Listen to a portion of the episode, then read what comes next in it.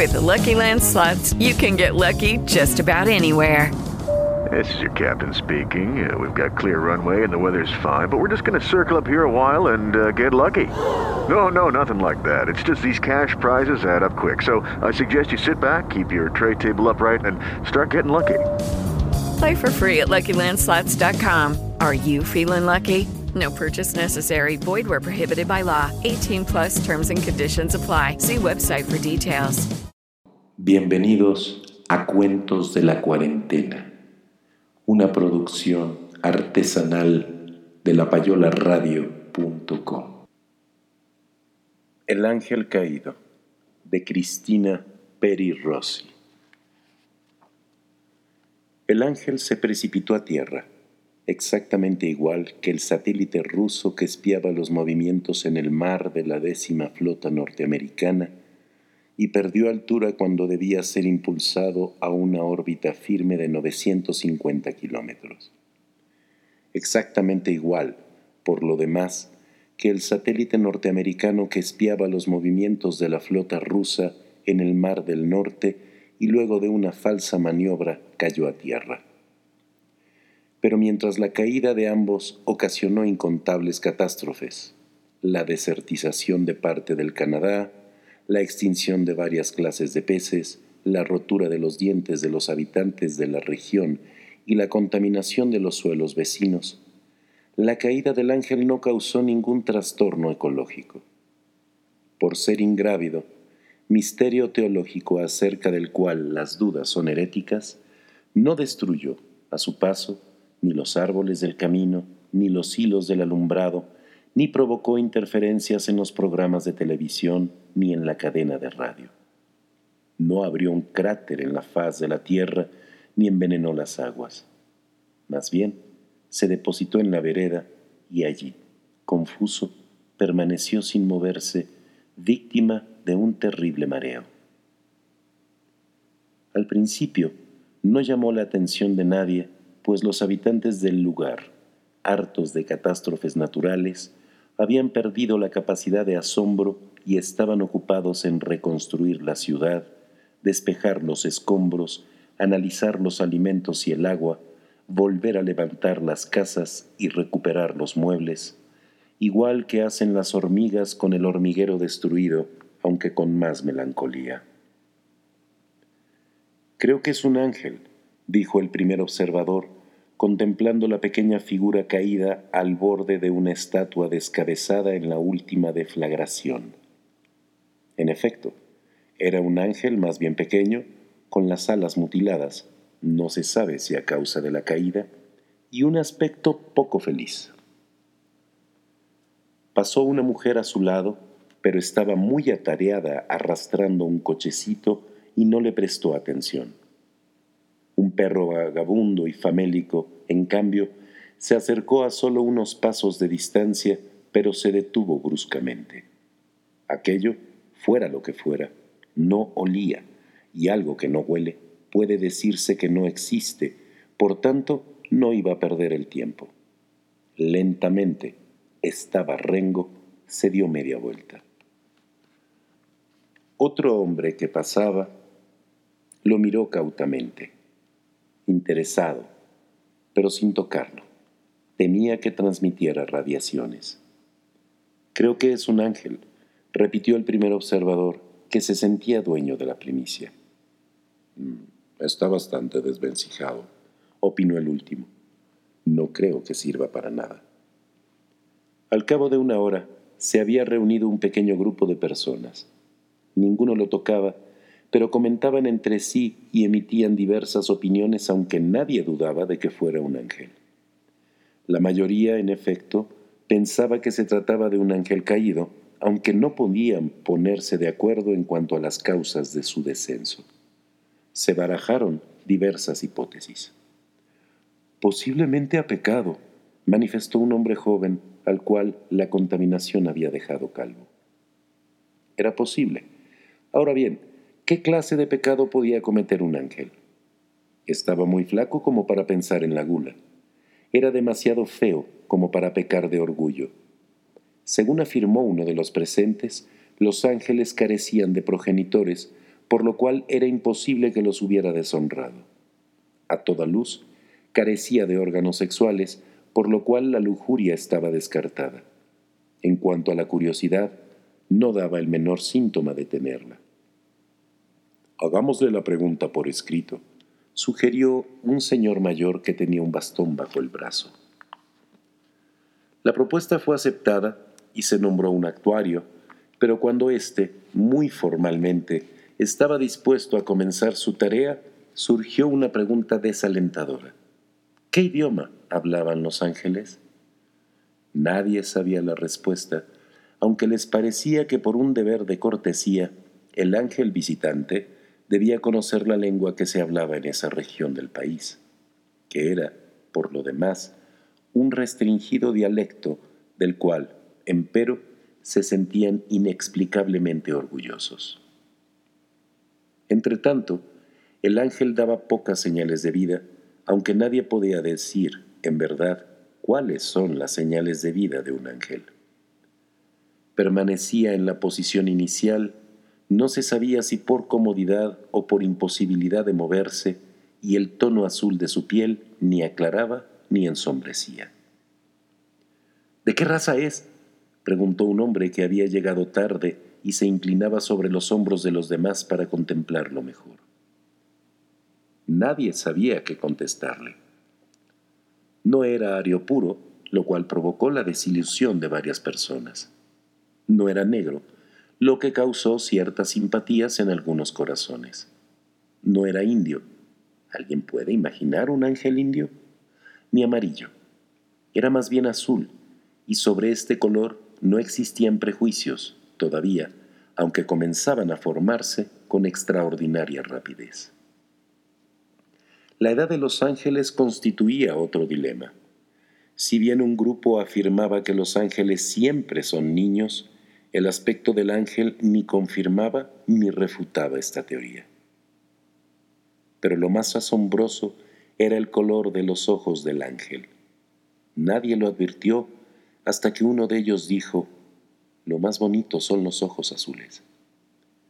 Entonces una mujer que estaba muy cerca del ángel le contestó, Pero, ¿qué dice? ¿No ve que son rosados? Un profesor de ciencias exactas que se encontraba de paso inclinó la cabeza para observar mejor los ojos del ángel y exclamó, Todos se equivocan, son verdes. Cada uno de los presentes veía un color distinto, por lo cual dedujeron que en realidad no era de ningún color especial, sino de todos. Esto le causará problemas cuando deba identificarse, reflexionó un viejo funcionario administrativo que tenía la dentadura postiza y un gran anillo de oro en la mano derecha. En cuanto al sexo, no había dudas. El ángel era asexuado, ni hembra ni varón, salvo, hipótesis que pronto fue desechada, que el sexo estuviera escondido en otra parte. Esto inquietó mucho a algunos de los presentes. Luego de una época de real confusión de sexos y desenfrenada promiscuidad, el movimiento pendular de la historia, sencillo como un compás, nos había devuelto a la feliz era de los sexos diferenciados, perfectamente reconocibles. Pero el ángel parecía ignorar esta evolución. Pobre, comentó una gentil señora que salía de su casa a hacer las compras cuando se encontró con el ángel caído. Me lo llevaría a casa hasta que se compusiera, pero tengo dos hijas adolescentes y si nadie puede decirme si se trata de un hombre o de una mujer, no lo haré, pues sería imprudente que conviviera con mis hijas. Yo tengo un perro y un gato, murmuró un caballero bien vestido de agradable voz de barítono. Se pondrían muy celosos si me lo llevo. Además habría que conocer sus antecedentes, argumentó un hombre de dientes de conejo, frente estrecha y anteojos de carey, vestido de marrón. Quizás se necesite una autorización. Tenía aspecto de confidente de la policía y esto desagradó a los presentes, por lo cual no le respondieron. Y nadie sabe de qué se alimenta, murmuró un hombre simpático, de aspecto muy limpio, que sonreía luciendo una hilera de dientes blancos. Comen arenques, afirmó un mendigo que siempre estaba borracho y al que todo el mundo despreciaba por su mal olor. Nadie le hizo caso. Me gustaría saber qué piensa, dijo un hombre que tenía la mirada brillante de los espíritus curiosos. Pero la mayoría de los presentes opinaba que los ángeles no pensaban. A alguien le pareció que el ángel había hecho un pequeño movimiento con las piernas, lo cual provocó gran expectación. Seguramente quiere andar, comentó una anciana. Nunca oí decir que los ángeles andaran, dijo una mujer de anchos hombros y caderas, vestida de color fucsia y comisuras estrechas, algo escépticas. Debería volar. Este está descompuesto, le informó el hombre que se había acercado primero. El ángel volvió a moverse casi imperceptiblemente.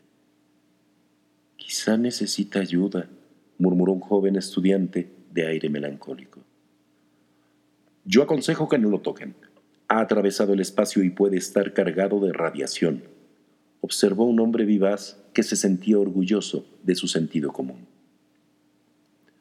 De pronto sonó una alarma. Era la hora del simulacro de bombardeo y todo el mundo debía correr a los refugios en la parte baja de los edificios. La operación debía realizarse con toda celeridad y no podía perderse un solo instante. El grupo se disolvió rápidamente, abandonando al ángel que continuaba en el mismo lugar. En breves segundos, la ciudad quedó vacía, pero aún se escuchaba la alarma. Los automóviles habían sido abandonados en las aceras, las tiendas estaban cerradas, las plazas vacías, los cines apagados, los televisores mudos el ángel realizó otro pequeño movimiento. Una mujer de mediana edad, hombros caídos y un viejo abrigo rojo que alguna vez había sido extravagante, se acercaba por la calle, caminando con tranquilidad, como si ignorara deliberadamente el ruido de las sirenas. Le temblaba algo el pulso, tenía una aureola azul alrededor de los ojos y el cutis era muy blanco, bastante fresco todavía.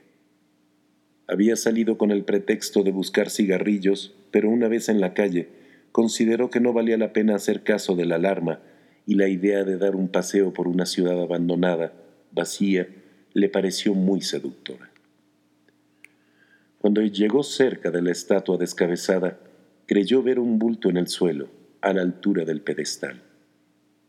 ¡Caramba! ¡Un ángel! murmuró. Un avión pasó por encima de su cabeza y lanzó una especie de polvo de tiza. Alzó los ojos en un gesto instintivo y luego dirigió la mirada hacia abajo al mudo bulto que apenas se movía. No te asustes, le dijo la mujer al ángel. Están desinfectando la ciudad. El polvo le cubrió los hombros del abrigo rojo, los cabellos castaños que estaban un poco descuidados, el cuero sin brillo de los zapatos algo gastados. Si no te importa, te haré un rato de compañía, dijo la mujer y se sentó a su lado. En realidad, era una mujer bastante inteligente que procuraba no molestar a nadie. Tenía un gran sentido de su independencia, pero sabía apreciar una buena amistad, un buen paseo solitario, un buen tabaco, un buen libro y una buena ocasión. Es la primera vez que me encuentro con un ángel, comentó la mujer, encendiendo un cigarrillo. Supongo que no ocurre muy a menudo. Como imaginó, el ángel no hablaba. Supongo también, continuó, que no has tenido ninguna intención de hacernos una visita. Te has caído, simplemente, por algún desperfecto de la máquina. Lo que no ocurre en millones de años ocurre en un día, decía mi madre. Y fue a ocurrirte precisamente a ti. Pero te darás cuenta de que fuera el que fuera el ángel caído, habría pensado lo mismo. No pudiste, con seguridad, elegir el lugar. La alarma había cesado y un silencio augusto cubría la ciudad. Ella odiaba ese silencio y procuraba no oírlo. Dio una nueva pitada al cigarrillo. Se vive como puede. Yo tampoco estoy a gusto en este lugar, pero podría decir lo mismo de muchos otros que conozco. No es cuestión de elegir, ¿sabes?, sino de soportar. Y yo no tengo demasiada paciencia, ni los cabellos rojos. Me gustaría saber si alguien va a echarte de menos. Seguramente alguien habrá advertido tu caída. Un accidente no previsto en la organización del universo, una alteración de los planes fijados, igual que la deflagración de una bomba o el escape de una espita. Una posibilidad en billones, pero de todos modos sucede. ¿No es cierto? No esperaba una respuesta y no se preocupaba por el silencio del ángel. El edificio del universo montado sobre la invención de la palabra a veces le parecía superfluo. En cambio, el silencio que ahora sobrecogía la ciudad lo sentía como la invasión de un ejército enemigo que ocupa el territorio como una estrella de innumerables brazos que lentamente se desmembra. Notarás enseguida, le informó al ángel, que nos regimos por medidas de tiempo y de espacio, lo cual no disminuye, sin embargo, nuestra incertidumbre. Creo que ese será un golpe más duro para ti que la precipitación en tierra. Si eres capaz de distinguir los cuerpos, verás que nos dividimos en hombres y mujeres, aunque esa distinción no revista ninguna importancia, porque tanto unos como otros morimos, sin excepción, y ese es el acontecimiento más importante de nuestras vidas. Apagó su cigarrillo. Había sido una imprudencia tenerlo encendido durante la alarma, pero su filosofía incluía algunos desacatos a las normas como forma de la rebeldía. El ángel esbozó un pequeño movimiento, pero pareció interrumpirlo antes de acabarlo. Ella lo miró con piedad. Pobrecito, exclamó. Comprendo que no te sientas demasiado estimulado a moverte, pero el simulacro dura una hora aproximadamente. Será mejor que para entonces hayas aprendido a moverte. De lo contrario, podrás ser atropellado por un auto, asfixiado por un escape de gas, arrestado por provocar desórdenes públicos e interrogado por la policía secreta. Y no te aconsejo que te subas al pedestal. Le había parecido que el ángel miraba la parte superior de la columna como si se tratara de una confortable cuna. Porque la política es muy variable en nuestra ciudad y el héroe de hoy es el traidor de mañana. Además, esta ciudad no eleva monumentos a los extranjeros. De pronto, por una calle lateral, un compacto grupo de soldados, como escarabajos, comenzó a desplazarse, ocupando las veredas, la calzada y reptando por los árboles. Se movían en un orden que, con toda seguridad, había sido estudiado antes y llevaban unos cascos que irradiaban fuertes haces de luz. Ya están estos, murmuró la mujer con resignación. Seguramente me detendrán otra vez.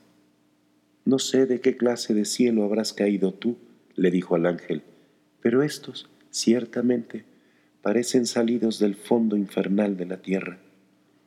En efecto, los escarabajos avanzaban con lentitud y seguridad. Ella se puso de pie porque no le gustaba que la tomaran por sorpresa ni que la tocaran demasiado.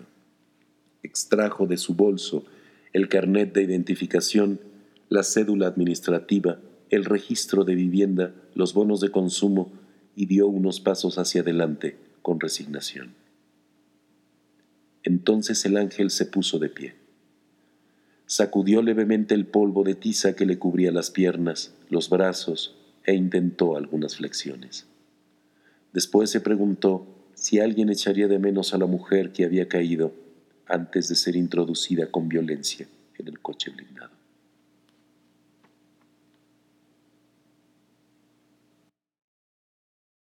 With the Lucky Land slots, you can get lucky just about anywhere.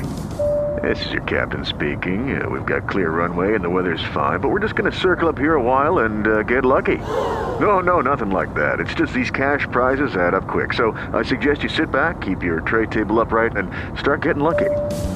Play for free at LuckyLandSlots.com. Are you feeling lucky? No purchase necessary. Void where prohibited by law. 18 plus terms and conditions apply. See website for details.